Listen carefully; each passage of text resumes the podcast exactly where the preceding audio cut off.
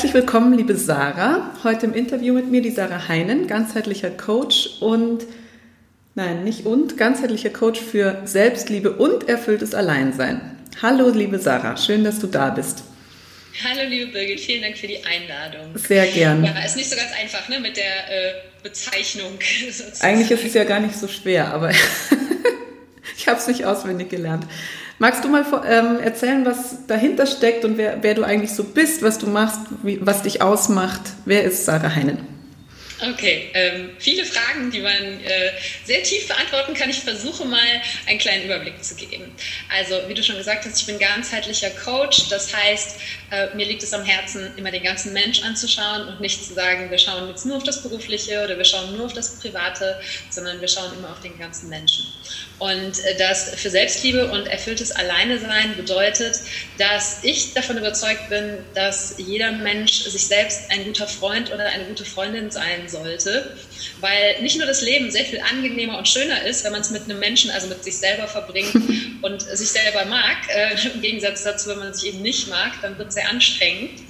Und ähm, Außerdem bin ich davon überzeugt, dass wenn jeder Mensch auf der Welt sich selbst ein guter Freund oder eine gute Freundin sein würde, dass wir dann auch einander sehr viel bessere Freunde, Freundinnen, Partner, Eltern, äh, Kollegen, ähm, was auch immer sein könnten. Weil ich glaube, ganz, ganz viele Gründe dafür, dass Menschen sich gegenseitig an die Gurgel gehen, auf welcher Ebene auch immer, verschwinden würden, wenn Menschen erkennen würden, dass sie selbst einfach äh, unglaublich wertvoll sind. Da sagst du was. Allerdings. also, äh, ja. Das erfüllte Alleinesein dazu ist aus meiner eigenen Geschichte entstanden. Ähm, ich habe vor, ähm, das ist mittlerweile über 20 Jahre her, mich, äh, nein, nicht ich mich, sondern ich wurde getrennt von meiner ersten großen Liebe, die erste lange Beziehung. Und äh, danach bin ich in ein richtig, richtig tiefes Loch gefallen und habe aber durch diese Krise äh, gelernt, mit mir selbst alleine zu sein. Mhm. Und zwar nicht nur irgendwie klarzukommen, sondern eben auch in diesem Alleine-Sein mich erfüllt zu fühlen. Und das nicht nur als Single, sondern auch ähm, ja, wirklich meine eigene Präsenz genießen zu können und spüren zu können und habe eben im Rückblick in den letzten paar Jahren verstanden, dass dieser Weg, mich selbst anzunehmen und mit mir selbst alleine sein zu können, dass diese beiden Themen sehr eng miteinander verbunden sind und habe mich deshalb dazu entschieden, andere Menschen auf diesem Weg zu begleiten und äh, fokussiere mich da eben ganz besonders auf Single-Frauen, mhm. weil ähm, ja, Single-Frauen nicht nur sich selber, sondern auch von der Gesellschaft oft nicht als ganze Menschen angesehen werden. Und, ähm, und von sich selber ja vor allem nicht. Ja. Hm. Bitte? Von sich selber ja vor allem oft nicht. Also das ist ja dann meistens das größere Problem. Ja, ja. Okay, jetzt habe ich schon ganz viele Fragen aus deiner Vorstellung heraus. Du hast gesagt, ähm, Selbstliebe ist ein Thema. Was verbindest du denn damit alles? Ist es eher sowas, wie ich mit meinem Inneren umgehe, also wie ich mit dem, wie ich denke, was ich, wer ich halt so bin, wie ich groß geworden bin, ähm, wie ich mich da sehe, oder hat es auch was mit dem Körper zu tun? Weil das ist bei mir in den Coachings ja ganz oft das Thema, dass die Menschen oder meine Kunden ähm, einen absoluten Hass gegen ihren eigenen Körper entwickelt haben und da im ständigen Kampf sind und im ständigen Widerstand. Und das ist, sind so zwei verschiedene Facetten, glaube ich. Das ist einmal das Innere und einmal diese äußere Hülle, die uns trägt. Wie siehst du das? Für mich ist es eigentlich kein so großer Unterschied, weil mhm. ähm, es gibt äh, eines der universellen Gesetze lautet, wie im Außen so im Innen, ne? mhm. ne? wie im Innen so im Außen. Äh, und ich glaube, dass einfach all das, was im Außen sich äh, zeigt, ganz egal, ob es sich jetzt um den eigenen Körper handelt, um die Partnerschaft, in der wir sind oder das Verhältnis zu unseren Freunden, zu unserer Familie, ähm, den Job, den wir haben, ja, das Leben allgemein, das wir führen, ähm, ob wir uns darin zu Hause fühlen oder nicht, ob wir uns darin wohlfühlen, hat ganz, ganz viel damit zu tun, ähm, wie wir uns eben in unserem Inneren fühlen. Ja, definitiv. Das Innere, das ist natürlich super komplex, äh, mhm. auch wenn alle Menschen meiner Ansicht nach so eine gewisse, äh, ja, eine Basis an gleichen Bedürfnissen und Wünschen haben, ähm, ist es doch super individuell und jede Geschichte ist anders und dementsprechend sieht es auch in jedem Inneren anders ja. aus. Aber ich glaube, dass eigentlich der Ursprung von allem, was im Außen ist, auch im Innen liegt. Und ähm, man kann natürlich jetzt auch im Außen anfangen, ähm, etwas zu verändern, sei es jetzt den Job zu wechseln oder zu beschließen, ich will abnehmen, äh, worum es bei dir ja auch ganz viel geht, ähm, oder ich möchte irgendwie liebevoller mit meinem Körper umgehen. Aber es hängt immer mit dem Inneren zusammen. Es ist für mich untrennbar miteinander verbunden und ich halte es für sehr viel nachhaltiger, im Inneren zu beginnen und zu schauen, wie ist eben die Beziehung zu mir selber, wie liebevoll bin ich mit mir, wie achtsam bin ich mit mir. Und wenn man anfängt daran zu arbeiten, dann passieren nämlich dann ganz oft im Außen die Wunder, die man vorher versucht hat, auf irgendwelche Art und Weise zu erzwingen. Ja, sehr schön. Das sehe ich eigentlich genauso. Ähm, und jetzt hast du gerade noch gesagt, du hast hauptsächlich Single-Frauen, die du ansprichst. Aber was ich auch beobachte, ist ja auch, dass Frauen in einer Beziehung oft gar nicht so die Erfüllung bekommen, aber trotzdem die Angst haben, da rauszukommen, weil sie eben nicht alleine, alleine sein können oder Angst haben, alleine sein wollen, alleine zu, alleine zu sein. Und ich habe mich mit diesem Thema in letzter Zeit wirklich oft beschäftigt weil nicht nur in Beziehungsthemen, sondern auch in Bezug auf das Thema Tod, was uns ja alle irgendwann einholt. Und ganz viele Menschen haben da einfach so eine Angst vor. Und mir ging das früher genauso, ähm, weil ich einfach Angst hatte, dass ich dann, ja, ich wusste schon, dass ich nicht ganz alleine bin, aber irgendein Teil fehlt halt, der mich trägt und der mich hält, wenn jemand anders aus meinem Leben tritt. Egal, ob jetzt aus einer Beziehung oder aus dem, ganz aus dem Leben. Und je näher ich mir gekommen bin, umso weniger Angst habe ich eigentlich, weil ich weiß, in mir ist eine gewisse Stabilität. Ja, absolut. Und ähm, diese, diese Angst vor dem Verlust, die entsteht meiner Ansicht nach immer dann, wenn wir uns eigentlich über diese Beziehung, ganz egal, ob es jetzt eben zu einem Partner oder ähm, zu den Eltern oder wem auch immer ist, wenn wir uns sozusagen über diese Beziehung quasi definieren. Mhm. Wenn, wenn, quasi ein größerer, also man kann es natürlich nicht ausrechnen, ja, aber ein größerer Teil von uns aus dieser Beziehung besteht und all unser Selbstvertrauen und der Glaube an uns, das, der Glaube an uns selbst und äh, der Blick auf unseren eigenen Wert, all das an etwas Externem, also an einem anderen Menschen hängt oder an dieser Beziehung hängt, dann ist natürlich eine riesengroße Angst da, wenn das wegfällt, dass dann eben auch ein riesiger Teil von mir wegfällt. Ja. Und ähm, eben, wie du schon beschrieben hast, je mehr man dahin kommt, all diese Dinge, eben das Vertrauen in sich, ähm, den äh, Glauben in sich, die, ähm, die Achtsamkeit für sich und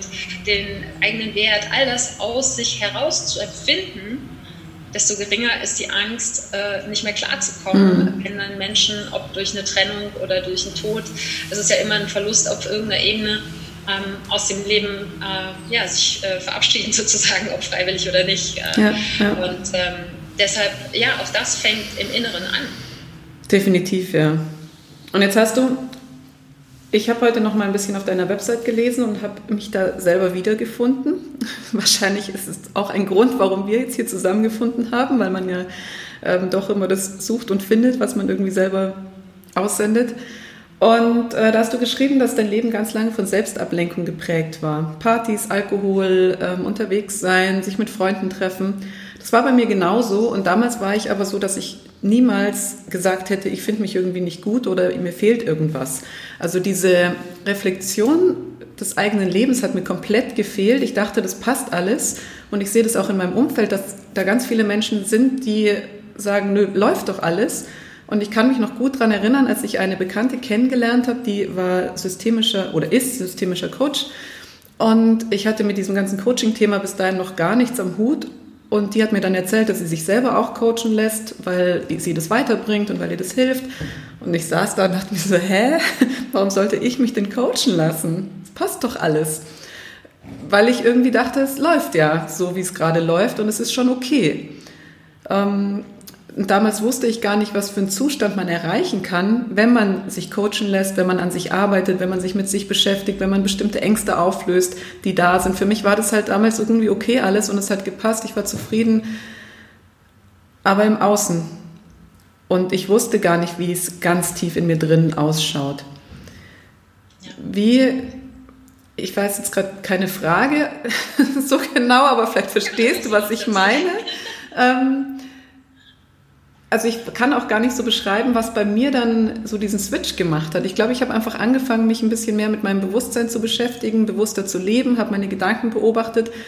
Aber, und ich möchte jetzt auch gar nicht wissen, wie kann ich denn jemanden überzeugen, dass da noch mehr ist, der sagt, nee, passt ja alles, weil mich musste man auch nicht überzeugen. Ich bin da irgendwann selber drauf gekommen und ich glaube auch, dass Überzeugen nie was bringt.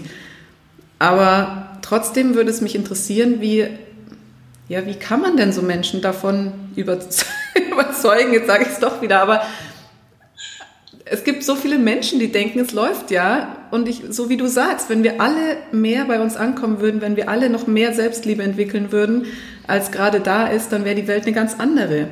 Also vielleicht nehme ich jetzt doch das Wort überzeugen, auch wenn ich jetzt niemanden direkt überzeugen möchte. Aber wie könnte man es denn schaffen, dass wirklich jeder mal drüber nachdenkt, liebe ich mich schon selbst genug oder ist da vielleicht noch ein Stück mehr drin? Und woran erkenne ich, ob da noch mehr ist? Sagen wir es mal so, woran erkennt jemand, der jetzt das hört und sagt, ähm, eigentlich finde ich alles super, woran erkennt man, dass doch noch irgendwas drin ist, wo, noch, wo es noch ein Stück besser geht? In Richtung ähm, Selbstliebe.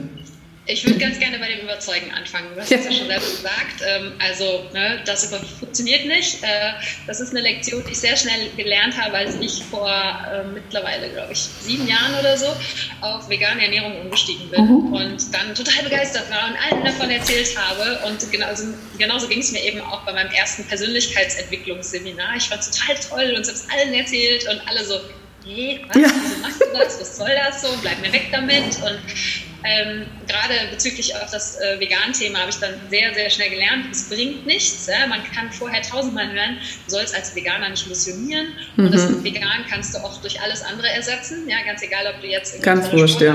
die hast, die dir total Spaß macht oder Persönlichkeitsentwicklung oder Spiritualität oder Selbstliebe oder sonst irgendwas. Definitiv. Wenn wir einfach so eine Begeisterung haben, dann wollen wir das auf der einen Seite teilen, aber es bringt eben nichts, äh, so hm, zu missionieren, andere Menschen davon zu überzeugen. Und ich glaube, ganz egal, um welches Thema es geht, dass die einzige Möglichkeit, die du hast, äh, davon mehr sozusagen in die Welt zu bringen und vielleicht gerade auch ins persönliche Umfeld, ist es vorzuleben, ohne mhm. mit dem Zeigefinger dazustehen und auch ohne, weil in dem Moment, wo du sagst, da ist doch noch so viel mehr, ja, heißt es im äh, Subtext eigentlich immer, im Moment bist du eigentlich nicht gut genug. Ja, so, genau. Ne? Es ist immer eine Bewertung mit drin. Und ähm, was mir damals total geholfen hat und was mich auch durch ähm, alle neuen Themen, die ich in meinem Leben entdecke, die ich gerne teilen möchte, durchträgt, ist, ähm, ich bin überzeugt davon, dass jeder Mensch exakt da ist, wo er gerade sein soll, auf seiner Reise. Mhm. Und jeder ähm, hat ein anderes Tempo, sich zu entwickeln. Und ich persönlich, äh, das muss man, ne, muss man jetzt nicht für sich übernehmen, aber ich persönlich glaube auch daran, dass in uns eine Seele wohnt, die mehr als ein Leben hat und dass äh, jemand ein, vielleicht eine ganz junge Seele ist, jemand anderes dafür eine ganz alte Seele und äh, dass die einfach einen anderen Entwicklungsstatus, ohne das jetzt als eine, eine Treppenstufe, wo es äh, darum geht, immer höher und höher zu steigen, zu sehen, dass die einfach ein, ja, ein anderes Level haben. Mhm. Das ist ja voll normal, ja? also Total. wenn man daran glaubt. Ja. Und ähm, äh, wenn es jetzt darum geht, eben andere Menschen davon in Anführungsstrichen zu überzeugen, äh, glaube ich, ist eben das Einzige, was man machen kann, es vorleben und mhm. äh, in der Form vorleben, dass man einfach sein Leben lebt. Und wenn man, äh, wenn einem die vegane Ernährung oder ähm, die Spiritualität oder die Selbstliebe so unglaublich gut tut, dann wird man das ausstrahlen mit der Zeit. Und irgendwann kommen die Menschen und fragen vielleicht, was machst du eigentlich, dass du immer so strahlst? Oder was machst du, dass, du, dass es dir so gut geht? Oder so. Ähm, na? Oder was machst du, dass du abgenommen hast? Oder mhm. so.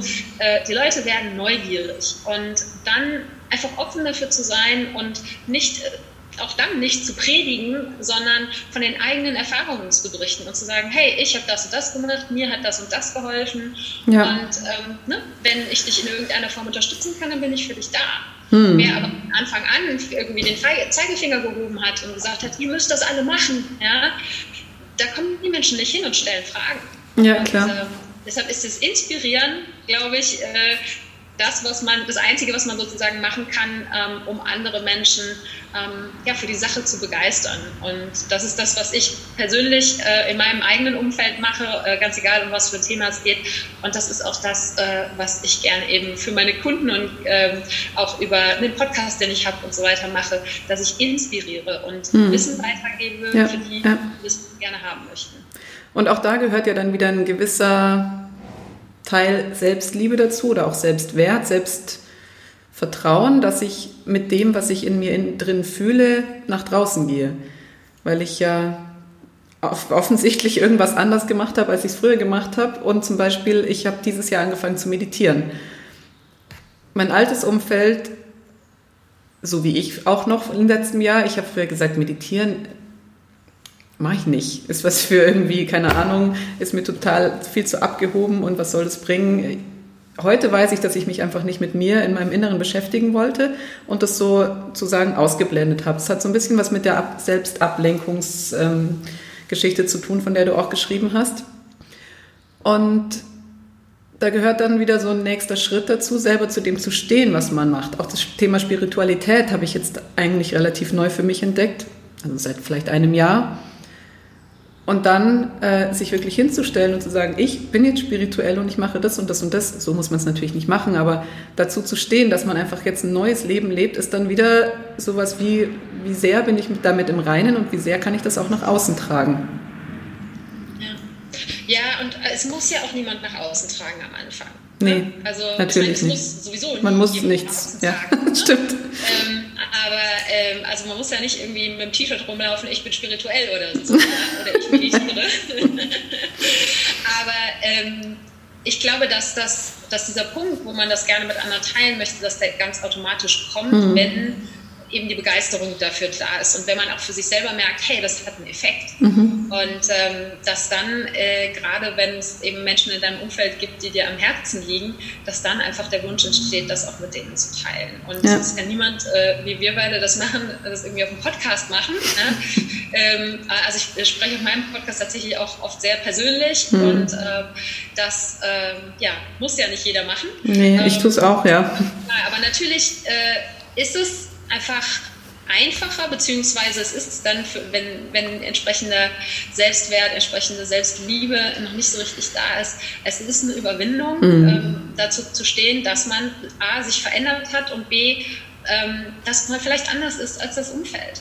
Und ja. das kann durchaus auch, ähm, das ist ganz normal auf jeder Veränderungsreise, ähm, den Punkt geben, wo es einfach Menschen gibt, die nicht mehr so richtig ins Leben passen, äh, weil die eben nicht bereit sind, sich die Beziehung zu sich selbst anzuschauen und dass dadurch einfach ein mhm. Ungleichgewicht in der Beziehung, ganz egal welche Form von Beziehung es jetzt ist, entsteht. Ja. Und dass es dann vielleicht auch Menschen gibt, ähm, die man temporär oder auch endgültig aus seinem Leben verabschieden muss. Mhm. Das tut total weh. Aber ähm, ja, was bringt mir eine Freundschaft äh, oder eine Partnerschaft, wo die Person ähm, mir das Leben eigentlich nur schwerer macht und wir uns selber eigentlich oder gegenseitig nichts mehr zu geben haben, weil wir uns einfach so unterschiedlich entwickelt haben. Mhm. Und das ähm, äh, ist tatsächlich bei mir auch oft so gewesen äh, in den letzten Jahren, dass ich Menschen ein paar Jahre nicht gesehen habe und dass man sich dann irgendwann wieder getroffen hat, weil dann im Leben des anderen auch irgendwas passiert ist, dass man plötzlich dann doch wieder eine gemeinsame Ebene hat. Kann es ja. auch geben, aber es gab in meinem Leben auch Menschen, mit denen ich heute nichts mehr zu tun habe. Mhm. Das Klar, das gehört dazu, ja. Mhm. Ja, ne? aber ja, das definitiv. ist halt, äh, wenn ganz egal, in welcher Form und wie man sich weiterentwickelt und sozusagen mit welchen Tools in Anführungsstrichen ähm, eine Veränderung führt immer dazu, weil man hat sich an einem gewissen Zeitpunkt kennengelernt mhm. und hat gut zusammengepasst und dann entwickelt man sich anders und dann passt man vielleicht nicht mehr so gut. Ich vergleiche das immer mit einem Zug. Ich reise durch mein Leben in einem Zug und dann gibt es halt Menschen, die steigen irgendwo ein und dann mhm. steigen sie vielleicht an irgendeiner Station wieder aus, aber dafür steigen auch andere Menschen wieder ein. Und das heißt ja auch nicht, dass die, die ausgestiegen sind, nicht irgendwann wieder einsteigen können. Genau. Und das ist ja eigentlich das Schöne daran. Das Leben ist Veränderung und man kann es alles so zulassen, wie es kommt. Und äh, der eine kommt, der andere geht und manche kommen wieder, andere verschwinden für immer. Genau, sehr schöner Vergleich. Ähm, Jetzt hast du gerade schon von deiner veganen Ernährung gesprochen und du hattest ja auch einen Blog, äh, Happy Planties. Wie bist du denn dazu gekommen? Was hat ähm, dich dazu also, ja. dazu gebracht, ähm, deine Ernährung umzustellen? Mm, ich habe äh, früher einen sehr stressigen Job gehabt. Mhm. Äh, ich habe ähm, in einer Agentur gearbeitet, habe dort die letzten vier Jahre eine Führungsposition gehabt und ähm, habe dann, das war dann schon ja, ich würde mal sagen, so ungefähr zwei Jahre, nachdem ich diese Führungsposition angetreten habe, angefangen, gesundheitliche Probleme zu bekommen. In der Form, dass ich das Gefühl hatte, hey, ich kann nicht mehr alles essen, irgendwie vertrage ich es nicht mehr so richtig. Haben wir ja wieder was gemeinsam. Mein geliebtes äh, Müsli äh, mit Joghurt am Morgen und frischem Obst äh, ne, führt dazu, dass ich den Rest des Tages da wie so ein Luftballon sitze. Mhm. Und ähm, das, das ist äh, unangenehm. Ähm, nicht jetzt unbedingt nur von außen zu sehen unangenehm, sondern es, ist, waren auch einfach Schmerzen. Und mhm. ähm, dann habe ich gesagt, okay, hm, vielleicht bist du laktoseintolerant, was ist das? Keine Ahnung. Und ähm, habe dann einfach gesagt, so, okay, dann versuche ich mal laktosefreie Produkte. Ich fand die aber ziemlich widerlich, weil die so süß waren. Und dann habe ich gesagt, okay, dann probierst du jetzt einfach mal vegane Ernährung für eine Woche lang aus. Und wenn es dir besser geht, dann kannst du ja immer noch gucken, wie du weitermachst. Und ich habe eine Woche lang vegan gegessen, äh, was mir äh, Gott sei Dank nicht besonders schwer gefallen ist, weil außer den Milchprodukten, eh, ich war schon lange vegetarisch und ähm, äh, Eier habe ich noch nie gemocht. Mhm. Das heißt, es war nicht wirklich viel, was ich weglassen musste, aber das hat halt einen riesen Unterschied gemacht. Und nach einer Woche ging es mir so viel besser, dass ich gesagt habe, okay, wenn das jetzt der Schlüssel ist, dann bleibe ich dabei. Und dann hat's, das war dann eine längere Phase ähm, von ein, zwei Jahren, wo ich dann zwischendurch vielleicht nochmal Käse gegessen habe oder sowas, aber auch immer ganz schnell gemerkt habe, so, oh, gar nicht gut. Ne? Und so, dass ich dann nach, ähm, ja, so ein, anderthalb Jahre oder so war es, glaube ich, die, ähm, die Periode, wo es so, ja, sich ausgeschlichen hat. Ähm, seitdem halt wirklich komplett vegan lebe und, ähm, ich würde sagen, ich habe mich nie besser gefühlt, ja? Mhm. sowohl auf körperlicher Ebene als auch auf seelischer Ebene weil obwohl ich damit aus äh, körperlichen Gründen angefangen habe, hat sich halt dann ganz schnell, wenn man anfängt, sich ein bisschen zu erkundigen, habe ich dann auch gelernt, okay, es gibt halt auch die ethische und es gibt die ökologische Komponente und das sind halt, oh meine, jetzt versagt mir meine Stimme.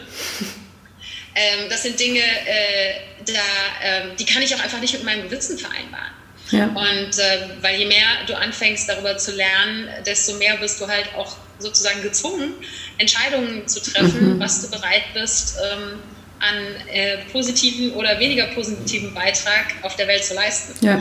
Und äh, das war das, was mich dann im Endeffekt motiviert hat, auch langfristig dabei zu bleiben, abgesehen von den körperlichen positiven Effekten, die mhm. ich eben habe. Ja, und das ist, also ich finde auch, sobald man sich mit einem gewissen Thema beschäftigt und da einfach immer mehr Informationen zu bekommt, gerade auch zum Thema Nachhaltigkeit zum Beispiel beschäftige ich mich gerade stark damit, umso bewusster wird einem, dass man einfach irgendwo eine Veränderung braucht. Und ähm, jetzt gibt es gerade zum Thema Ernährung, habe ich das Gefühl, unglaublich viel Wissen, was so kursiert. Aber ich habe das Gefühl, dass wir einfach das komplett falsche Wissen verbreiten. Und jetzt gibt es gerade, habe ich gestern wieder was gelesen, dass der Nutri-Score jetzt kommt und in bestimmten Ländern ist das schon eingeführt. Ich weiß nicht, ob du davon schon was gelesen oder gehört hast. Nicht unter dem Namen. Nutri-Score ist diese Bezeichnung, so, also wie so eine Lebensmittelampel, grün, gelb, rot, orange. Und äh, das ist einfach auch wieder so ein Konzept, was drüber gestülpt wird. Und ein Müsli zum Beispiel ist grün, wenn es wenig Zucker enthält, aber ob dann stattdessen einfach eine Tonne Süßstoff drin ist, wird dann nicht beurteilt. Hm. Ähm, Wie siehst du das mit dem also Wissen ich, rund um Ernährung bin, und Co.?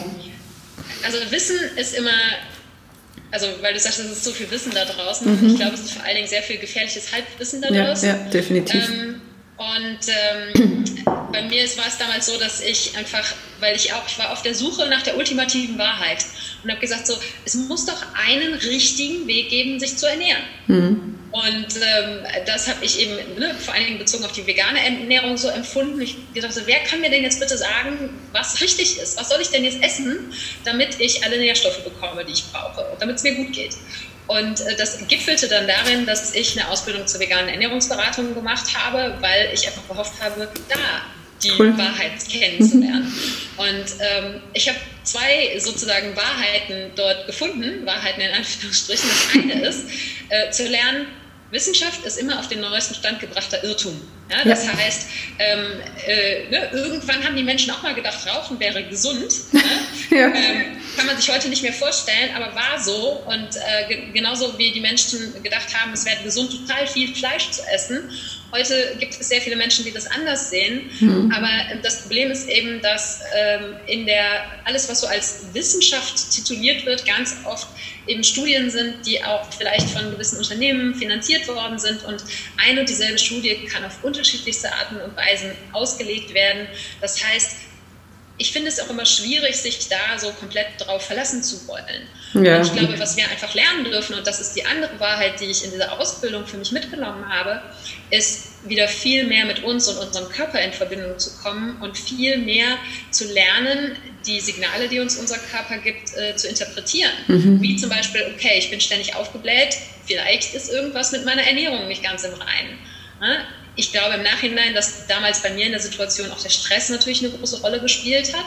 Ähm, aber auch das sind Dinge, die einem der Körper sagt, wo, wenn man lernt, mit dem Körper wieder in Verbindung zu kommen. Und dass im Endeffekt es gar keine eine Wahrheit geben kann, eben weil, auch wenn wir zu 99,9 Prozent ähm, identische Gene haben, wir Menschen, ähm, ne, dass dann dieses eine Prozent einen riesen Unterschied machen kann darin, was eine Person verträgt, ähm, was eine Person wie ähm, im verstoffwechselt und dann entsprechend als Fett ansetzt oder nicht als Fett ansetzt. Und ja, da gibt es so viele ähm, Faktoren und deshalb, ähm, ja, man, es gibt mit Sicherheit Leitlinien, wo man sagen kann, man kann irgendwie viel dafür tun, dass der Körper all das hat, was er braucht und eben auch nicht mehr hat, als er braucht. Aber ähm, ich glaube, es ist einfach sehr viel wichtiger, dass wir eben diese Verbindung zu uns selbst wieder lernen und dann eben dahin kommen, wirklich auch intuitiv entscheiden zu können, was uns gut tut und was nicht. Und dann aber eben auch sagen können, ja, so what, jetzt habe ich Bock auf Schokoladenkuchen, jetzt esse ich Schokoladenkuchen, aber es bleibt halt bei diesem einen Stück und das nicht jeden Tag, sondern ja. vielleicht nur einmal die Woche oder alle zwei Wochen oder so. Aber dann genieße ich es auch. Hm. Weil ich, also meine Ernährungsprinzipien sind ähm, eigentlich, also mal abgesehen von dem Veganen, ist, dass es ähm, so natürlich wie möglich sein sollte. Das heißt, so wenig wie möglich verarbeitet, prozessiert. Ja? Äh, alles, was eine Verpackung hat, ist meistens schon schwierig. Nicht nur aus Nachhaltigkeitsgründen wegen der Verpackung, sondern auch, weil es oft viele Zusatzstoffe hat und so weiter und man gar keine richtige Kontrolle darüber hat, was man da eigentlich isst. Hm. Ähm, das andere ist, dass äh, eine Entspanntheit ich für sehr wichtig halte. Das heißt eben, ne, so äh, die Geschichte mit, mit dem Schokokuchen, ja, kann man machen, sollte jetzt vielleicht nicht das Hauptnahrungsmittel sein. Und ähm, das aber äh, für das, für diese Entspanntheit natürlich das Verhältnis zum Körper ähm, besser werden darf.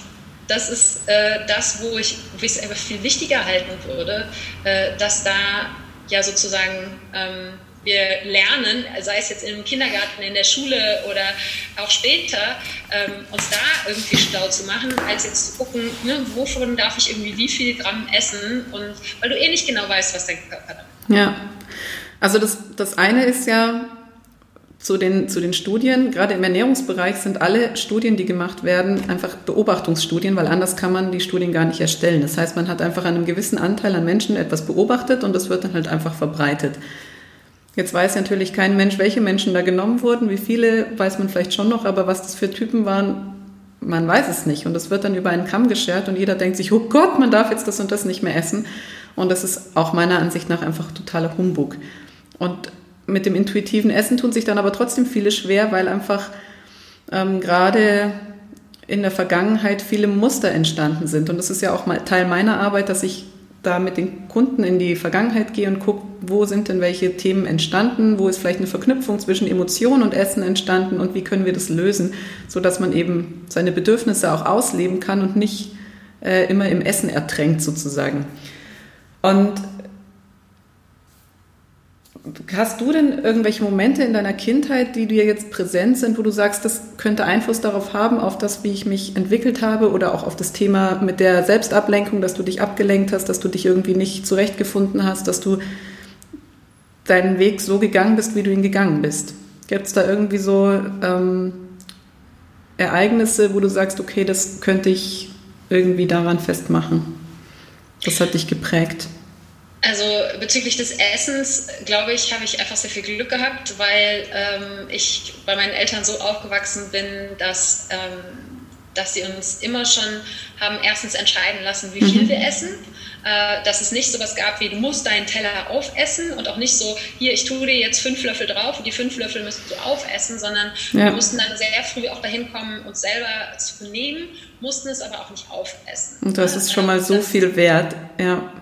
Eben, ja, ne? weil total. Halt einfach man lernt, wann bin ich satt. So, also das sind so Kleinigkeiten, aber es ist so, so wichtig, dass Kinder das selber entscheiden dürfen, ja. Ja.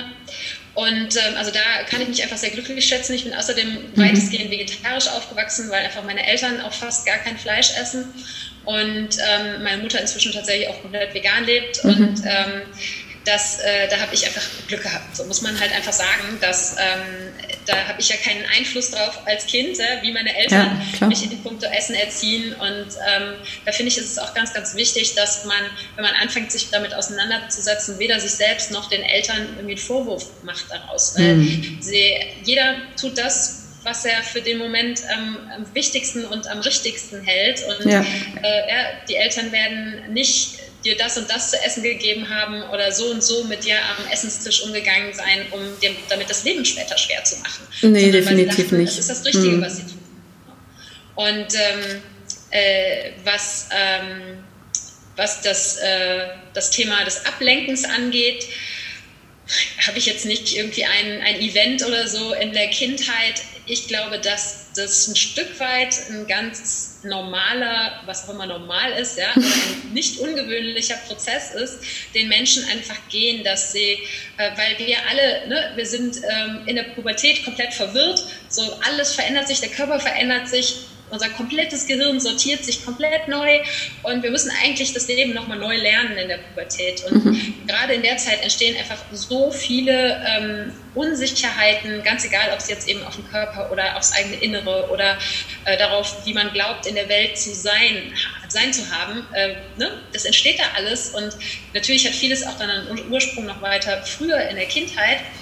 Aber wir fangen einfach an, uns eine Maske aufzusetzen. Sei es jetzt, weil ähm, unsere Eltern Erwartungen an uns stellen, die eigentlich nicht unserem wahren Selbst entsprechen, mhm. oder sei es, wenn es die Schule ist oder eben in der Pubertät der Freundeskreis und äh, dass sich dann einfach im jungen Erwachsenenleben peu à peu ein Leben ja, aufbaut um sich herum, ja, also wo man zwar selber viele Entscheidungen trifft, aber dass diese Entscheidungen oft nicht aus dem eigenen inneren Kern kommen, sondern beeinflusst von außen und dass wir dann irgendwann an den Punkt kommen, das ist eben bei den allermeisten Menschen irgendwann so ungefähr in der Mitte des Lebens, ja, die berühmte Midlife-Kreise, die sich auf verschiedenste Art und Weise äußern kann. Ähm, bei vielen, gerade heute, ich habe das Gefühl, es wird auch immer ein bisschen früher, so ab 30 ungefähr, äh, gibt es so den Punkt im Leben, wo Menschen sich fragen, entweder da muss doch irgendwie noch mehr gehen oder aber ja. wo ein richtiger Breakdown kommt. Und bei mir war das eben damals, dass ich kurz vor einem Burnout stand mhm. und ähm, dass das dann ein Wendepunkt im Leben ist, wo man dann anfängt, äh, auch eben zu schauen, warum lebe ich eigentlich nicht das Leben, was oder warum fühle ich mich nicht zu Hause in meinem eigenen Leben. Ne? Ja. Das sind, äh, glaube ich, so Punkte, ähm, äh, dass das eben ein Stück weit ein ganz normaler Prozess ist, dass mhm. wir eben zwar als als reines Wesen zur Welt kommen, ist es eben ne, die berühmte Zwiebel. Wir haben einen inneren Kern, da sind wir und dann kommen da mit all den Erlebnissen, die wir haben, immer mehr Schichten außenrum. Und dann gibt es eben oft diesen Wendepunkt in der Mitte des Lebens, äh, wo wir anfangen, diese Schichten, wenn man sich denn äh, dazu entschließt, an sich zu verarbeiten und sich selber besser kennenzulernen, diese Schichten Stück für Stück abzutragen und ja. immer näher wieder zu diesem eigentlichen Kern zu kommen. Und das ähm, so sehe ich jedenfalls meine Entwicklung auch und das sehe ich eben oft bei vielen von meinen ähm, Kunden. Die meisten sind eben so ne, irgendwo zwischen, ähm, ja, die meisten so ja, 30 und, und 50, so das ist so die Spanne, äh, weil da eben oft dieser Punkt im Leben ist, wo vielleicht auch eine lange Ehe oder eine Beziehung zu Ende geht mhm. und Menschen das erste Mal wieder auf sich selbst gestellt sind und ja. äh, dann eben meine Arbeit äh, genau ansetzt. Mhm. Jetzt ist es, aber was ich so raushöre, ist ja doch, dass man Gerade weil du zum einen gesagt hast, du hattest das Glück, dass deine Eltern dich selber haben entscheiden lassen. Und dann ging es aber in der Pubertät auch darum, die Eltern haben vielleicht andere Erwartungen. Im Prinzip ist es ja da auch ein Prozess, wo ich als Eltern mein Kind unterstützen kann und es natürlich ein bisschen leiten kann, aber ihm letztendlich doch die Entscheidung selber übergebe, in bestimmten Dingen einfach Verantwortung zu übernehmen, vor allem für sich selbst und das eigene Leben. Oder? Ja, also ich glaube, dass das, äh, auch wenn ich so oft, ich habe keine eigenen Kinder, ähm, aber. Ja, meine so sind noch lange nicht in der Pubertät, deswegen. Ja. wenn ich so zurückschaue auf meine, ähm, meine Entwicklung und ich sehe es eben auch bei ganz, ganz vielen anderen Leuten, es ist so, gerade wenn, wenn eigentlich so in der Kindheit die Eltern ähm, auch zu, sei es jetzt puncto Essen oder eben der eigenen Entwicklung, viel gut gemacht haben. Ja? Das mhm. ist nicht, meiner Ansicht nach gibt es nicht die perfekte Kindheit, ähm, aber es gibt mit Sicherheit Menschen, die einen leichteren Start und Menschen, Menschen die einen weniger leichten Start ins Leben mhm. haben. Und ähm, wenn dann aber ne, die Pubertät kommt, man macht einfach erstmal, das gehört dazu, ja, man macht, was man will, man muss, es geht da in der Pubertät ja auch darum, sich abzugrenzen von den Eltern und ähm, wenn, weil ne, der Sinn ist ja, dass man irgendwann eigentlich auf eigenen Beinen steht ja. und äh, wenn man jetzt auch mal ins Tierreich guckt, ja, wir sind ja auch nur Tiere, äh, da ist es auch so, dass eben ab einem gewissen Alter die Tiere, wenn sie im Rudel leben oder so, oft verstoßen werden, mhm. weil sie erstmal lernen müssen, alleine klarzukommen. Ja? Und dann suchen sie sich wieder ein Rudel. Und ähm, das, ähm, das ist ein ganz natürlicher Prozess. Und eben was man, glaube ich, also ich kann da, wie gesagt, nur aus meiner Kindperspektive mhm. sprechen, mhm. nicht aus der Elternperspektive. Ähm, und bin jetzt auch kein Erziehungsexperte, aber ich glaube, das Einzige, was man machen kann in der Pubertät, ist zwar weiter so ein Stück weit ne, Leitplanken mhm. zu geben, aber dann eine gewisse Flexibilität zuzulassen und ja. eben das Kind experimentieren lassen. Wenn ich mir angucke, was ich dann äh, in der Pubertät oder auch in der Studentenzeit dann später, was ich für einen Mist gegessen habe, da schlage ich ja. die Hände vom Kopf zusammen. Definitiv, ähm, ich auch. lustigerweise bin ich dann, nachdem ich dann verstanden habe, so, hm, okay, vielleicht ist es doch ganz cool, ab und zu Gemüse zu essen, ja, ähm, bin ich dann im Endeffekt äh, peu à peu wieder genau dahin gekommen, äh, womit ich aufgewachsen bin. Ja. In meinem Fall, wie gesagt, ich habe Glück gehabt, ich bin mit einer relativ gesunden Ernährung aufgewachsen, ähm, aber ähm, auch wenn man das nicht ist, glaube ich, dass man ein Stück weit nach der Pubertät irgendwann auch wieder seinen eigenen Weg finden kann und auch wenn der dann eben anders aussieht als die Ernährung oder die Lebensweise, mit der man aufgewachsen ist. Ja, definitiv. Also auch da finde ich, ähm, es ist ganz, ganz wichtig, dass man als Eltern einfach den Kindern oder auch schon den Jugendlichen Vertrauen schenkt, dass sie ihren Weg gehen und da nicht versucht, den möglichst gesundes Essverhalten jetzt mitzugeben, weil ähm, irgendeine Phase, so eine Phase macht jeder mal durch. Und wenn ich selber das Leben vorlebe, so wie ich es eben mir vorstelle, wie es auch meine Kinder leben könnten in puncto Essen und denen einfach zeige, was gibt es, was bringt, schenkt uns die Natur, was kann man daraus machen, vielleicht selber auch mit den Kindern koche, schon wenn sie klein sind, dann gucken die sich so viel ab und haben das irgendwo ja im Hinterkopf. Und wenn es dann mal entgleist für ein paar Jahre, also ich habe mich auch sowas von miserabel ernährt, das kann man gar nicht laut sagen. Ähm, fünf Minuten, Terrine lässt grüßen und so. Ähm, irgendwann findet jeder seinen Weg. Und manchmal ist es ja auch so, dass die Eltern ein schlechtes Beispiel abgegeben haben und Kinder dann trotzdem einen Weg finden, sich gut zu ernähren, für sich selber gut zu ernähren ähm, weil sie einfach wissen, so möchte ich es nicht. Also ich glaube, es ist sogar unabhängig von der Vergangenheit. Natürlich kann das prägen, manchmal nimmt man es aber auch als abschreckendes Beispiel mit. Es kann so oder so in die richtige Richtung gehen und das Wichtigste ist einfach den Kindern ähm, ja, ein gewisses Vertrauen zu schenken. Ja, und das ist im Endeffekt genauso wie das, wo wir eben drüber gesprochen haben. Du kannst Menschen nicht zu einer Veränderung zwingen. Genau. Man kann eben nur Vorbild halt sein. Ja. ja, genau. Das fängt eben bei den Kindern schon an. Hm. Und ähm, das was ich ganz, ganz wichtig finde, dass, dass das jeder Mensch irgendwie für sich mal versteht oder an den Punkt irgendwie kommt, dass ganz egal, was in der Vergangenheit passiert ist, du kannst halt jeden Tag neu entscheiden. Ja. Ne, du kannst ja. jeden Tag aufstehen und sagen, heute verändere ich was. Ja. Klar, es ist nicht einfach. Ja? Gewohnheiten, die man vielleicht Jahre oder Jahrzehnte äh, durchgeführt hat, immer wieder, ganz egal, ob es jetzt eben Essen, ähm, Bewegungsverhalten ist oder äh, gewisse Denkweisen, Überzeugungen, die man über sich selber hat. Äh, ne, das sind halt einfach die berühmten Autobahnen im Gehirn. Wenn die immer und immer wieder befahren werden, dann ist es mühsam, von der Autobahn runterzufahren und was anders zu machen. Aber je häufiger man das macht, desto mehr wird eben die alte durch die neue Autobahn ersetzt und ja. ähm, ziehe ich eben auf alles im Leben. Und ich glaube, da ist es eben auch nie zu spät. Ne? Ich glaube, es ist nie zu spät, etwas zu verändern, wenn du das Gefühl hast, dass irgendwas in deinem Leben nicht passt. Also ich glaube, je länger man diese Autobahn fährt, umso schwerer wird es natürlich irgendwann runterzufahren. Ja. Aber ähm, was mir auch auffällt, dass viele einfach schnell große Veränderungen wollen und dann enttäuscht sind, wenn es nicht sofort klappt. Und deswegen ist mein Credo immer mit kleinen Dingen anfangen, kleine Dinge verändern, jeden Tag ein Schrittchen weitergehen und dann wird es auch mit der großen Veränderung irgendwann einfacher.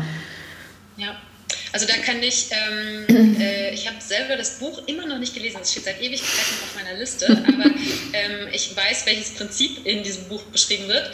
Ähm, ich weiß gar nicht, ob es das auf Deutsch gibt, auf Englisch heißt es Atomic Habits von James Clear. Mhm. Da geht es nämlich genau darum, dass viele kleine Schritte äh, dann im Endeffekt dein Leben ausmachen. Ne? Und ja. ähm, ich sage meinen äh, Kunden auch immer, ähm, set yourself up for success. Also ähm, ja, sorg dafür, dass du die größten möglichen Chancen hast, Erfolg zu haben in deinen Gewohnheitsveränderungen. Mhm. Das heißt eben, ne, wenn du sagst, ich möchte jetzt anfangen zu meditieren oder ich möchte anfangen anders zu essen oder ich möchte anfangen zu joggen, ja, dann fang mit ganz, ganz kleinen Schritten an. Beim Meditieren fang mit einer Minute an. Ne? Und beim Joggen fang mit einer Runde im Block an, wenn du dich vorher ja. nie bewegt hast. Es ist ja nicht so, dass du sagst, ich kaufe mir heute ein paar Laufschuhe und morgen meldest du dich zum Marathon an. Das, ist, das hätten die meisten aber gern. In zwei Jahren oder einem Jahr, ist klar, da kann das auch eine super Motivation sein, wenn man denn so mhm. beschränkt ist. Aber es ist, ja, es ist für dein Selbstvertrauen sehr viel zuträglicher, wenn du dir kleine Ziele steckst und die erreichst, ja. Und dann sagst, hey cool, ich habe es geschafft und jetzt kann ich mir das nächstgrößere Ziel stecken, ähm, als wenn du sagst, okay, ich stecke mir ein riesengroßes Ziel und eigentlich schon von vornherein klar ist, dass du es sehr wahrscheinlich nicht erreichen wirst. Und dann, wenn du auch so eine gewisse, ähm, einen Hang dazu hast, dich selbst zu kritisieren und für Dinge fertig zu machen, die du nicht schaffst, dann wirst du damit eine wunderbare Möglichkeit schaffen, richtig auf dir rumzuhacken. Und mhm. das kann nicht der Weg sein, ähm, der, äh, also es ist nicht der Weg, der langfristig zum Erfolg führt und es ist eben auch nicht der Weg, der dazu führt, dass dieser Kampf, den du mit dir selber austrägst, dass der in, irgendwann in einen Frieden, einen inneren Frieden in dir selbst äh, herstellt und da äh, kommt die Zufriedenheit her. Ja. Ist, äh, da ist es eben viel, viel sinnvoller, äh, kleine Gewinne zu sammeln, als ich ne, will jetzt auf einmal mein Leben revolutionieren. Mhm.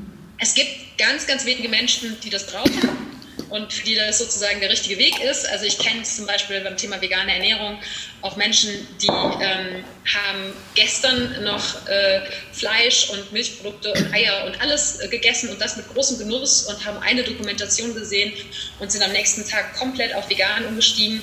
Ähm, das, ist, das sind aber ganz, ganz wenige Ausnahmen und das ist, glaube ich, das ist auch eine Typsache. Definitiv, ähm, ja. Bei manchen Dingen, ja, bei vegan geht es noch, aber äh, bei, wenn du sagst, eben, ich bin nie gejoggt und jetzt möchte ich einen Marathon laufen von heute auf morgen, da gibt auch das einfach funktioniert nicht. nee.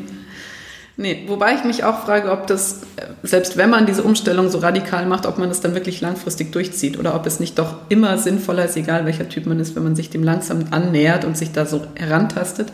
Aber wahrscheinlich immer alles eine Frage des, des Typs es gibt ganz, ganz wenige Ausnahmen, glaube ich, bei denen das funktioniert. Also die, die ich, es kennen zwei Bestimmt, Menschen, bei denen das so ist und die halten das seit Jahren durch. Aber das sind einfach auch grundsätzlich vom Typ her sehr extreme Menschen ja. ähm, in allem, was sie tun. Und es gibt, aber ich glaube, das ist ein ganz, ganz kleiner Prozentsatz mhm. äh, der Menschheit, äh, die so ticken. Die allermeisten, denen ist es sehr, sehr viel zuträglicher, wenn sie da kleine Schritte machen.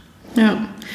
Jetzt habe ich noch eine Frage. Ähm Gibt es in deinem Leben denn noch Situationen, in denen du Selbstzweifel hast?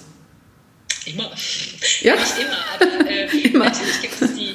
Ich glaube auch ehrlich gesagt, also ich kann mir nicht vorstellen und ich kenne niemanden, der richtig mit sich selbst in Kontakt ist, mhm. der keine Selbstzweifel hat. Mhm. Ich glaube nicht, dass das aufhört. Ich glaube, dass es sich verändert. Ähm, dass die Selbstzweifel einen A eben mehr anspornen, als dass sie einen verunsichern. Mhm. Es ist mehr so, okay, krass, ja, da gibt es was, was ich nicht gut kann oder da gibt es was, was ich gerade erst gelernt habe, wo ich irgendwie noch besser werden kann oder ja, da gibt es was, ähm, eine, vielleicht auch eine Eigenschaft in mir oder auch also bei mir ist es nicht mehr unbedingt irgendwie was Äußeres, aber ähm, da gibt es irgendwas, was mich unsicher macht, wofür ich mich schäme oder sonst irgendwas. Für mich persönlich sind das inzwischen alles Gelegenheiten, weiter zu wachsen. Ich ja. schaue da meistens einfach mit ganz viel Neugier drauf. Und auch wenn es mich immer wieder in unangenehme ähm, Gefühle stupst, sozusagen, ja, hinzuschauen und zu sagen, okay, weil das ist für mich Selbstannahme, ne? eben auch zu schauen, so, was mag ich an mir nicht, äh, ganz egal, ob es jetzt im Außen oder im Innen ist und ähm, was kann ich vielleicht nicht, was möchte ich gerne besser können und wo bin ich auch fein damit, wenn ich das nicht kann. So, ich muss ja nicht alles mhm. können. Und ähm, die, diese Zweifel an sich, glaube ich, hören aber einfach nicht auf. Vor allen Dingen, wenn du auch in dieses Wachstum reingehst, weil du halt ja immer wenn du immer, du bist permanent in der Veränderung, immer in ja. deinem Leben, ganz egal, ob du dich bewusst dafür entscheidest oder nicht. Aber wenn du dich bewusst für diesen Veränderungsprozess entscheidest, bewusst dafür entscheidest, deine eigene Vergangenheit aufzuräumen, ähm, dich persönlich weiterzuentwickeln, neue Fähigkeiten dir anzueignen, dann gibt es immer Dinge, die dich verunsichern. Und diese Dinge eben nicht mehr als Bremse, sondern als Motor zu sehen, das hm. ist, glaube ich, so das, was mit der Zeit entsteht. Aber ich glaube nicht, dass die Selbstzweifel komplett verschwinden, weil, wie gesagt, also ich gibt, es gibt Menschen, die stellen sich dahin und sagen, ich habe null Zweifel an mir selber. Ne? Genau, und die ähm, haben aber wahrscheinlich die meisten. Eine Fassade. Das ist ja. ganz, ganz oft eine Fassade. Ich habe für meine Kunden ein... Ähm, einen Fragebogen ähm, für den Start in, äh, in, ins Coaching und da kommt dann hinter so eine Grafik daraus und da gibt es eben einen Punkt, der heißt Selbstsicherheit. Und das ist das, was wir eben nach außen darstellen. Und das passiert ganz oft gerade bei Menschen, die im Job sehr erfolgreich sind, dass die mhm. Selbstsicherheit extrem hoch eingestuft wird. Wenn es aber dann darum geht, wirklich drauf zu schauen, auf den Selbstwert oder auf das Selbstvertrauen, dann ist es plötzlich ganz, ganz klein. Weil eben, je, oft ist es so, tatsächlich nicht immer, aber oft, also die Selbstsicherheit ist eigentlich, wenn man sich wenn man fein mit sich ist, dann ist das irgendwann die logische Konsequenz, dass man das auch nach außen ausstrahlt. Aber bei den allermeisten Menschen, gerade die übermäßig selbstsicher sind, ist es eben ganz oft eine Fassade, die mhm. davor schützen soll, dass da drin nämlich ganz, ganz viel Unsicherheit ist. Ja, aber das ist ja schön. Das ist ja ähnlich wie mit dem, mit dem Marathon, den ich übermorgen laufen will. Ähm, wenn ich weiß, ich muss gar nicht diesen Zustand der absoluten Selbstzweifelfreiheit erreichen, sondern es, sie werden mich einfach immer begleiten, dann kann ich diesen Weg ganz anders angehen. Und ich, für mich ist es beim Essen auch immer so, dass es, es gibt keinen Zielzustand. Auch ich ähm, lerne immer weiter, ich entwickle mich immer weiter und ich komme einfach mir selber immer näher. Und das ist für mich eigentlich die eigentliche Reise, dass ich nicht... Äh, mein Einkaufsverhalten verändere, mein Kochverhalten oder sonst irgendwas, sondern dass ich in mir innen aufräume und dann alles im Außen automatisch sich fügt. Und deswegen fand ich es jetzt ganz spannend, dass du gesagt hast, die Selbstzweifel bleiben. Finde ich eine super Erkenntnis. Aber es ist die Frage, wie gehe ich mit denen um? Und, ja, und es ist halt eine mutige Menschen, die sind nicht, die haben nicht keine Angst. Ja? Das ist, die Angst ist immer da, aber die tun die Dinge trotzdem. Ja. Und also das war für mich auch eine große Erkenntnis, als ich vor einigen Jahren ähm, mal ein Unternehmerpärchen kennengelernt habe und mit denen so darüber gesprochen habe. Also ich war gerade im Start meiner Selbstständigkeit und die hatten halt schon ein Unternehmen mit ähm, knapp 100 Mitarbeitern, waren aber sogar jünger als ich und ähm, die halt einfach gesagt haben so, Nein, die Zweifel, die sind immer da. Mhm. Sie verschieben sich halt. Ja, ja. Ähm, das, woran du heute als Start in die Selbstständigkeit und ne, als Einzelunternehmer, die Dinge, woran du zweifelst, an denen zweifeln wir nicht mehr, aber wir zweifeln dafür an ganz anderen Sachen. Ja, die ne? Zweifel werden größer oder vielleicht auch kleiner oder anders, ja. Anders halt, ne? Ja. sie verschieben sich in ja. andere Bereiche, eben weil man wächst, also ob jetzt als Unternehmen oder als Mensch und damit ähm, tastet man sich eben immer wieder in neue Gebiete vor und natürlich gibt es dann Ängste und Zweifel und ja. Sorgen, dass man es vielleicht nicht hinkriegt, aber was eben mit der Zeit entstehen kann, wenn du dich anfängst mit dir selber auseinanderzusetzen und dich selbst besser kennenzulernen, deine Stärken kennenzulernen, deine ne, äh, Schwachpunkte in dem Sinne, mhm. du sagst, okay, da ne, es liegt mir einfach nicht, aber es ist okay, dass es mir nicht liegt, desto mehr kannst du diese Dinge annehmen und desto mehr kannst du eben auch ähm, trotzdem sicher sein. Ja. Auch wenn es immer, immer diese Zweifel auch gibt, aber wie gesagt, mhm. das ist der Blick darauf, wie gehe ich damit um und ähm, genauso auch was das Essverhalten angeht oder eben das Einkaufs- und Kochverhalten, was du angesprochen hast es alles ist ständigem Wandel unterlegen. Auch dein Körper verändert sich ja mit den Jahren und wenn du dann, ähm, wenn du älter bist, hast du andere, oder hat dein Körper andere Bedürfnisse. Wenn du schwanger bist oder ne, wenn du ja. stillst oder wenn du anfängst, sehr viel mehr Sport zu machen, die Bedürfnisse verändern sich ja. Und ähm, natürlich gibt es dann auch immer wieder Unsicherheiten, mache ich es sozusagen richtig. Aber wie gesagt, da kommt wieder das ins Spiel, ähm, dass ich so für so unglaublich unverzichtbar und wertvoll halte, mit dem eigenen Körper in Verbindung zu sein und nicht eben immer hier oben mhm. im Kopf entscheiden zu wollen, ob ich irgendwas richtig mache, sondern zu lernen, äh, zu hören und zu spüren, was sagt mir mein Körper. Sehr schön. Ich würde sagen, wir kommen langsam zum Ende. Hast du ähm, für den Abschluss vielleicht noch klar, drei kleine Tipps für den Hörer, die den Alltag, vielleicht sind das auch Tipps, die du jeden Tag anwendest, die deinen Alltag ein bisschen besser machen? Also für mich inzwischen unverzichtbar geworden ist meine Morgenroutine. Mhm. Ähm, das ist, also meine ist relativ umfangreich, weil ich mir als Selbstständige die Zeit selber einteilen kann. Aber ich bin überzeugt, weil ich es eben auch bei sehr vielen Menschen in meinem Umfeld oder auch bei den Kunden sehe, auch wenn man ein stressiges Leben hat, schafft man es, wenn man es zur Priorität macht mhm. für sich selbst, morgens sich sei es ein paar Minuten oder sei es eine Stunde oder so, ganz egal, je nachdem, wie dein Leben aussieht und wie es in dein Leben reinpasst, äh, für sich zu nehmen. Wirklich mhm. nur für sich. Und ja, ich habe gesagt, ich habe keine Kinder und ich weiß, es ist mit Kindern nicht einfach, aber ich sehe eben auch Menschen, die es mit Kindern schaffen, weil sie es eben zur Priorität machen und das zum Beispiel in der Partnerschaft auch absprechen und sagen, so, heute Morgen, ja, die ersten fünf Minuten oder die erste halbe Stunde oder was weiß ich, ist halt der Partner dann mal für die Kinder zuständig. Man kann das organisieren, wenn man es möchte. Und ich muss, ich muss kurz, ich muss kurz ergänzen. Es geht sogar, wenn der Partner mal nicht da ist. Ich habe ja gesagt, ich meditiere seit diesem Jahr. Und mir ist es wichtig, dass ich damit in den Tag starte. Und jetzt ist mein Mann ziemlich viel unterwegs und war neulich auch wieder unterwegs. Und ich habe den Kindern einfach ganz klar gesagt, du, die ersten zehn Minuten gehören jetzt mir. Ich gehe ins Wohnzimmer, ich mache meine Meditation und ihr könnt so lange spielen. Und danach bin ich wieder für euch da. Und es hat einwandfrei funktioniert. Und, genau, ähm, und dann kommen wir wieder dahin, ne? den Kindern Verantwortung ähm, genau. Tragen und auch ähm, zu erklären, nicht zu sagen, lass mich in Ruhe, nee. sondern zu erklären, genau. worum geht es hier und, und, auch zu sagen, es ist mir jetzt wichtig. Genau. Und im Endeffekt interessieren sich die Kinder eben auch dafür, dass es dir als Mama gut geht. Ja, genau. Und natürlich haben die auch mal Phasen, wo sie sagen, Mama, lass mich in Ruhe, ich will allein sein. Und wenn ich ihnen das widerspiegel und sage, das ist in Ordnung, ähm, ich brauche das aber auch manchmal, dann, dann funktioniert das. Funktioniert natürlich nicht immer. Heute zum Beispiel hat es nicht so gut funktioniert und dann sind die dreimal reingeplatzt. Und dann habe ich irgendwann nochmal deutlich gesagt, du, bitte gib mir jetzt meine zehn Minuten und danach bin ich wieder für dich da und dann war es auch wieder okay. Ja, und auch da ne, ähm, eine Flexibilität zu behalten und ja. Mitgefühl zu haben, sowohl für die Kinder als auch für sich selber, Total. und sich dafür jetzt wieder nicht fertig zu machen.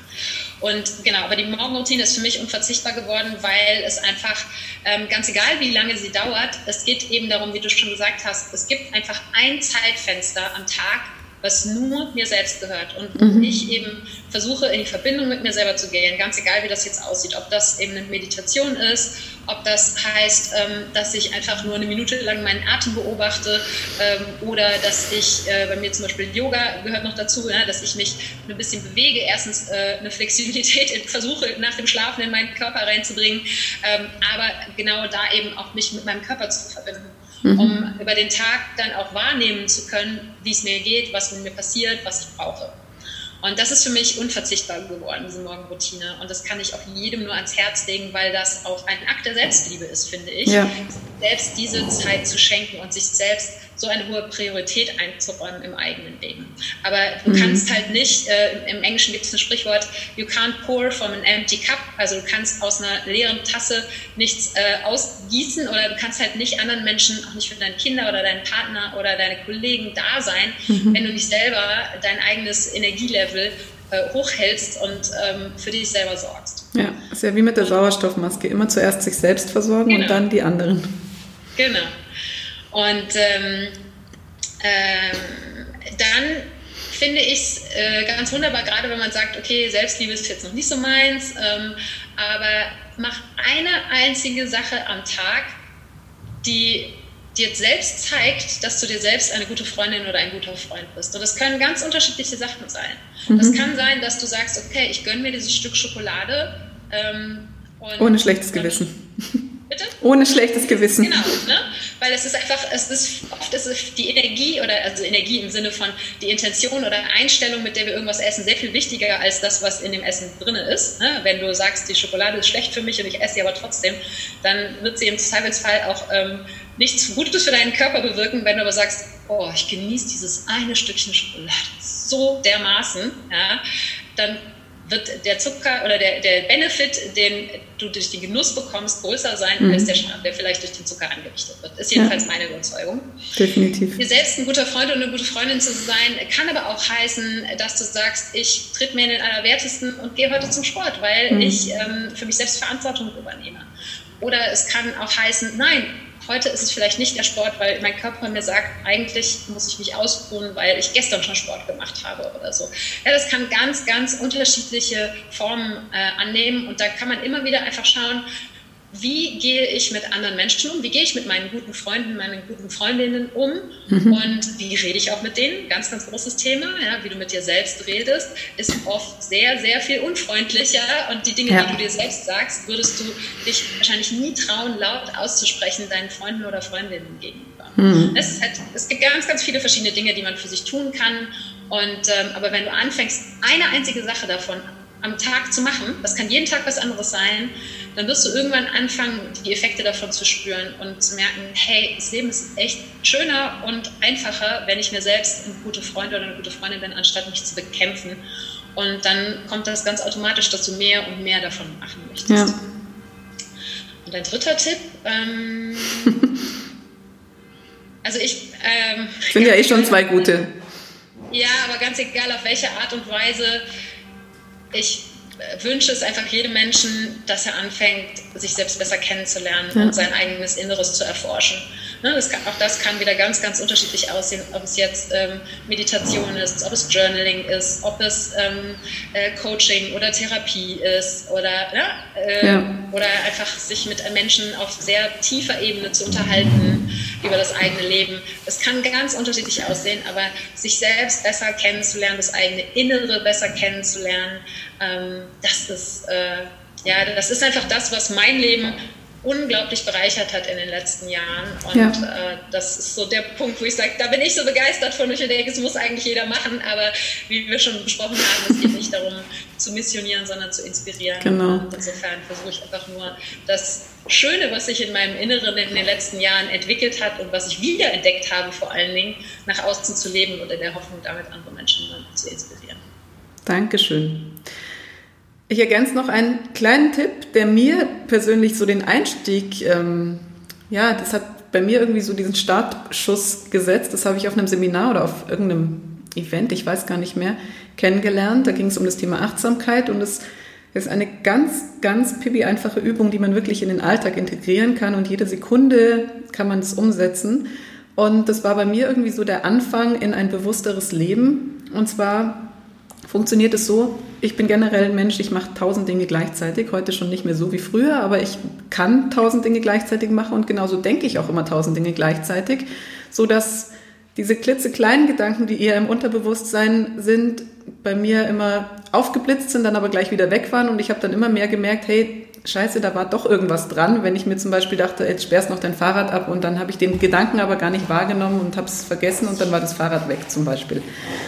Und dann kam diese Übung in mein Leben und ich wurde mir immer bewusster, ob meiner Gedanken, die da im Unterbewusstsein sitzen und ähm, da immer wieder so reinblitzen. Und zwar geht es das so, dass ich einfach Dinge, die ich in meinem Alltag tue, innerlich kommentiere. Wenn ich jetzt zum Beispiel mein Glas nehme, dann sage ich mir innerlich, ich trinke jetzt einen Schluck Wasser aus dem Glas oder ich gieße mir Wasser ein. Und das führt dazu, dass ich meinen Gedanken einfach auf diese eine Tätigkeit äh, fokussiere und der Rest nicht mehr so, die anderen 100 Millionen Gedanken nebenbei haben einfach nicht mehr so viel Raum und ich kann mich auf das eine konzentrieren. Und es hat bei mir ganz, ganz viel gemacht, diese Übung. Und ich habe das wirklich öfters am Tag gemacht und habe dann immer mehr von diesen kleinen Gedanken gehört, die sich so im Hintergrund versteckt hatten vorher. Und dann habe ich die auch wirklich gehört und habe mal gemacht, was die mir gesagt haben und habe darauf reagiert und es hat sich ganz, ganz, ganz viel in meinem Leben verändert. Also das fand ich wirklich erstaunlich, weil es so einfach ist und so ja, einfach umsetzbar. Also das kann jeder umsetzen und da kann man noch so viel Stress im Job haben. Das geht einfach immer. Ja. Ja, als generell das Thema Achtsamkeit. Ne? Und da geht es eigentlich ja immer darum, im Moment mhm. wahrzunehmen, was ist, ohne genau. zu bewerten, was ist. Das ist Aber das äh, habe ich nie verstanden, was damit jetzt gemeint ist. Das war schon zu hoch für mich. Absolut, ähm, aber Ähm, also kann ich total nachvollziehen. Und ähm, aber äh, genau, diese kleinen Tricks sind natürlich mhm. unglaublich wertvoll. Es ist lustig, dass du jetzt gerade darüber sprichst. Ich habe nämlich gestern eine Podcast-Episode aufgenommen, ähm, wo es darum geht, aus dem Autopiloten rauszukommen, mhm. auf, äh, mit dem die meisten Menschen eben in ihrem Leben unterwegs sind. Ja. Ähm, und ähm, da geht es nämlich genau auch darum, eben in die Achtsamkeit zu kommen mhm. und das mit ganz, ganz kleinen Schritten. Und da sind ähm, ja dieser Fokus auf eine einzige Sache, äh, weil im Meditieren tust du eigentlich auch nichts anderes. Du fokussierst, also wenn es um Achtsamkeitsmeditation mhm. geht, fokussierst dich auf eine Sache, sei es dein Atem oder dein Körper oder so. Mhm. Und ähm, das kannst du eben im Alltag ganz wunderbar auch machen, äh, entweder so wie du beschrieben hast oder ähm, auch mal zu schauen, äh, mit deinen Sinnen zu arbeiten. Ne? Das heißt, wenn du dir die Hände wäschst, wirklich mal zu spüren, wie fühlt sich das eigentlich an, wenn das Wasser über meine Finger läuft und ist das Wasser kalt, ist das warm, ähm, wie fühlt es sich an, wenn ich die Bewegung mache, wie fühlt es sich an, wenn ich meine eigene Haut berühre. Mhm. Ne? Das ist einfach so die äh, Wahrnehmung. Da, ne? Eine Möglichkeit, in den Moment zu kommen. Oder eben auch beim Essen, äh, ne? wirklich zu spüren, wie fühlt sich das Essen in meinem Mund an? Was hat das für eine Textur? Was hat das für eine Temperatur? Welche verschiedenen Geschmacksrichtungen ja, sind ja. drin? Und das kann halt auch nicht nur bezüglich der Achtsamkeit äh, ein Riesenschritt sein, solche Dinge in den Alltag zu integrieren, sondern gerade beim Essen, finde ich, entsteht dadurch eine ganz andere Wertschätzung für das Essen. Jedenfalls war es bei mir so. Und Total. weil wir oft so gedankenlos essen, nebenbei auf dem Handy daddeln oder sonst irgendwas. Ja, ich schaffe es auch nicht immer achtsam zu essen. Ich lese manchmal nebenbei und so weiter oder unterhalte mich, das ist ja auch voll okay. Aber überhaupt erst mal dahin zu kommen, wieder das Essen wirklich wahrzunehmen im wahrsten Sinne des Wortes. Und ähm, das äh, ja, kann auch eine wunderbare Übung sein. Der Satz hätte jetzt von mir kommen können. Vielen Dank dafür. ich habe sehr viele Parallelen festgestellt und ich danke dir an dieser Stelle erstmal für das Gespräch. Ich fand es super spannend, einen kleinen Einblick in dein Leben, in deine Tätigkeit, in dein Inneres zu bekommen. Und ich hoffe, den Hörern, Lesern, Zuguckern, nicht Lesern, Hörern und Zuguckern geht es genauso. Hört mal rein in den Podcast von der Sarah oder auch in die nächste Folge von meinem Podcast. Und ja, ich freue mich, dass wir gesprochen haben und ich freue mich auf ein baldiges Wiederhören oder Sehen. Danke dir. Ich danke dir von Herzen für die Einladung. Sehr, sehr gerne. Und deine Fragen. Gerne. Bis bald. Tschüss. Ciao.